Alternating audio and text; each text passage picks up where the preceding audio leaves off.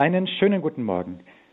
Ich möchte heute mal wieder über die Philothea, die Anleitung zu einem frommen Leben vom heiligen Franz von Sales reden, und zwar über das Kapitel über die Demut, was der heilige Franz von Sales dazu sagt.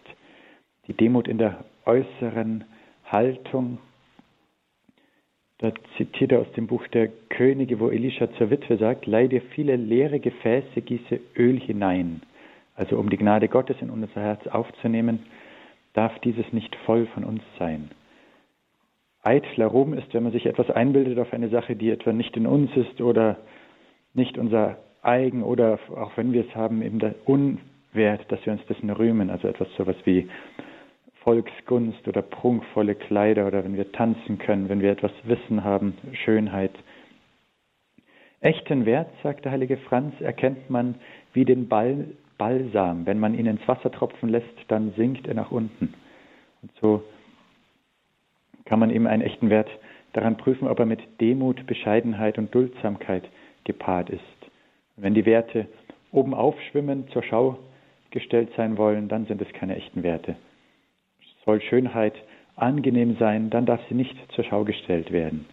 Wenn etwa der Pfau sich spreizt und sein Rad schlägt, enthüllt er damit zugleich auch das Niedrigste.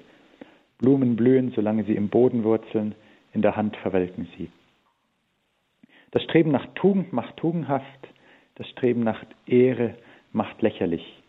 Der heilige Franz bringt ein Beispiel aus seiner Zeit im 17. Jahrhundert. Die Geschäftsleute bringen aus Peru Gold und Silber mit, aber auch Affen und Papageien. Sie kosten nicht viel und belasten das Schiff kaum. Also so praktisch, man strebt nicht nach der Ehre, aber wenn sie mitkommt, dann ist es halt so, aber es ist nicht das Wesentliche. Das sind eigentlich Regeln der Klugheit. Wichtiger ist die innere Demut. Regeln zur inneren Demut. Da nennt Franz von Sales einige falsche Haltungen. Also einige wollen nicht an die Gnaden denken, die Gott ihnen in Besonderen geschenkt hat. Das ist aber ein Irrtum. Der heilige Thomas von Aquin sagt, der Weg zur Gottesliebe ist die Erwägung seiner Wohltaten. Und Gnaden, die wir im Besonderen erhalten haben, die bewegen uns mehr als jene, die alle erhalten. Und wir können die Gefahr, uns darüber, dann über unsere Gaben zu erheben und darüber stolz zu werden, der Gefahr können wir eben dadurch begegnen, wenn wir erwägen, einerseits schon, was Gott Gutes in uns hineingelegt hat, aber eben auch uns vor Augen halten, dass davon nichts von uns stammt, dass was Gutes in uns ist, dass alles von Gott ist. Ein Beispiel wieder, die Maulesel sind nicht weniger dumm und stinkend, wenn sie kostbares und duftendes Gepäck eines Fürsten tragen. Also wenn wir an das denken, was wir verbrochen haben, als Gott nicht mit uns war, dann werden wir auch uns bewusst werden, dass nicht von uns ist, was wir vollbringen, wenn er mit uns ist. Dann eine weitere Haltung falscher Demut, das ist, wenn man selber von sich sagt, ich bin nichts. Also praktisch so tut, als ob man demütig wäre. Menschen, die so von sich reden, wären normalerweise sehr betroffen, wenn man sie dann auch beim Wort nähme und tatsächlich ihnen sagen würde, du bist nichts. Das ist so, wir tun, als wollten wir fortlaufen und uns verstecken, aber nur, damit man uns nachlaufe und uns suche. Wir möchten ganz unten am Tisch sitzen, aber nur, um leichter aufrücken zu können. Wahre Demut will nicht demütig erscheinen.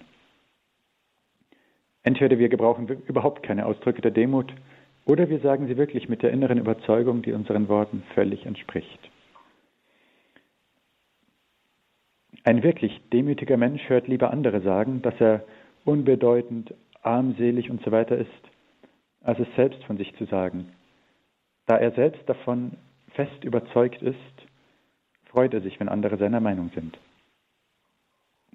Dann eine weitere falsche Haltung ist, wenn man aus Demut zurückhaltend ist, also sich nicht würdig fühlt, oft zur heiligen Kommunion zu gehen oder gar fürchtet, ähm, stolz zu werden, wenn man zum Guten beiträgt, seine Gaben entfaltet. Das ist eine falsche, eine böswillige Demut.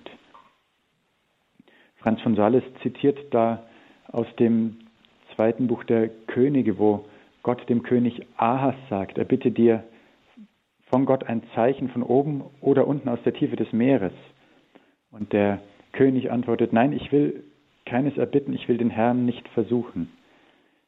Also hier der Bösewicht tut, als hätte er große Ehrfurcht vor Gott, weigert sich unter dem Vorwand der Demut der Aufforderung Gottes zu folgen. Denn Gott will ja was mit uns machen. Die Gnaden Gottes verpflichten uns, sie anzunehmen. Gott wünscht, dass wir durch unsere Vereinigung mit ihm, verbunden mit unserem Streben, ihm ähnlich werden, uns vervollkommnen. Der Hochmütige, der auf sich selbst vertraut hat, allen Grund, kein Unternehmen zu wagen. Der Demütige ist umso mutiger, je machtloser er sich selbst weiß. Sein ganzes Vertrauen setzt er eben auf Gott. Und so dürfen auch wir demütig und vertrauend alles wagen. Und da sagt Franz von Sales, was unser Seelenführer vereignet, für geeignet zu unserem Fortschritt erachtet. Ja, weiterhin, es wäre natürlich töricht, den Fachmann zu spielen in einem Bereich, wo man keine Ahnung hat. Ich will überhaupt nicht den Fachmann spielen, allerdings auch nicht den Unwissenden, sagt er, denn es ist ja doch ein Gebot der Liebe, dem Nächsten das mitzuteilen, was er braucht, was ihm nützlich ist. Also die Demut verbirgt die Tugenden, um sie zu bewahren, zeigt sie aber dann, wenn es die Liebe erfordert, so wie eine Blume, die ihre Blüten nachts schließt, aber in der Sonne öffnet. Und so eben ist die Liebe die oberste, wichtigste der Tugenden und die bringt uns dann dazu, eben doch das Gute zu tun, das wir tun können. Eine Demut, die der Liebe schadet, ist ohne Zweifel falsch. Und schließlich sagt Franz von Sales, ich will weder den Verrückten noch den Weisen spielen. Also wenn Einzelne von den größten Gottesmännern den Narren spielten, um sich vor der Welt verächtlich zu machen, so muss man das wohl bewundern, aber nicht nachahmen. Und zuletzt bringt Franz von Sales das Beispiel vom König David, der da vor der Bundeslade tanzte, allerdings nicht um den Narren zu spielen, sondern eben aus übergroßer Freude. Seine Frau Michael hat ihn ja dann beschuldigt, aber er war darüber gar nicht erbost, sondern hat sich gefreut, für Gott eine, eine Schmähung zu ertragen. Soweit der heilige Franz von Sales.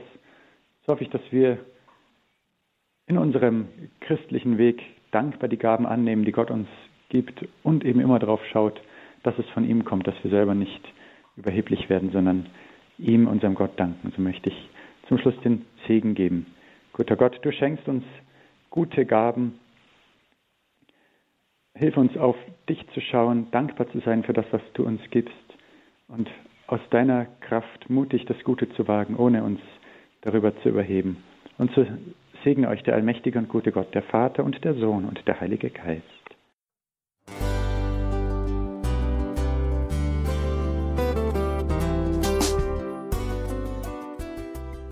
Liebe Zuhörerinnen und Zuhörer, vielen Dank, dass Sie unser CD- und Podcast-Angebot in Anspruch nehmen.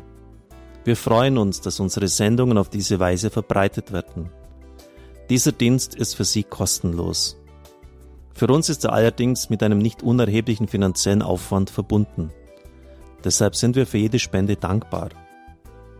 Alle Bankverbindungen unserer Spendenkontos können Sie über unsere Homepage horeb.org unter dem Menüpunkt Spenden einsehen.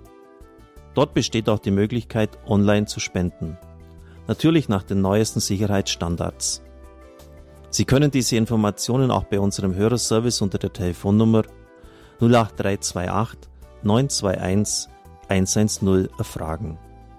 Ich wiederhole die Rufnummer 08328 921 110. Vergelt's Gott für Ihre Unterstützung. Ihr Pfarrer Kocher.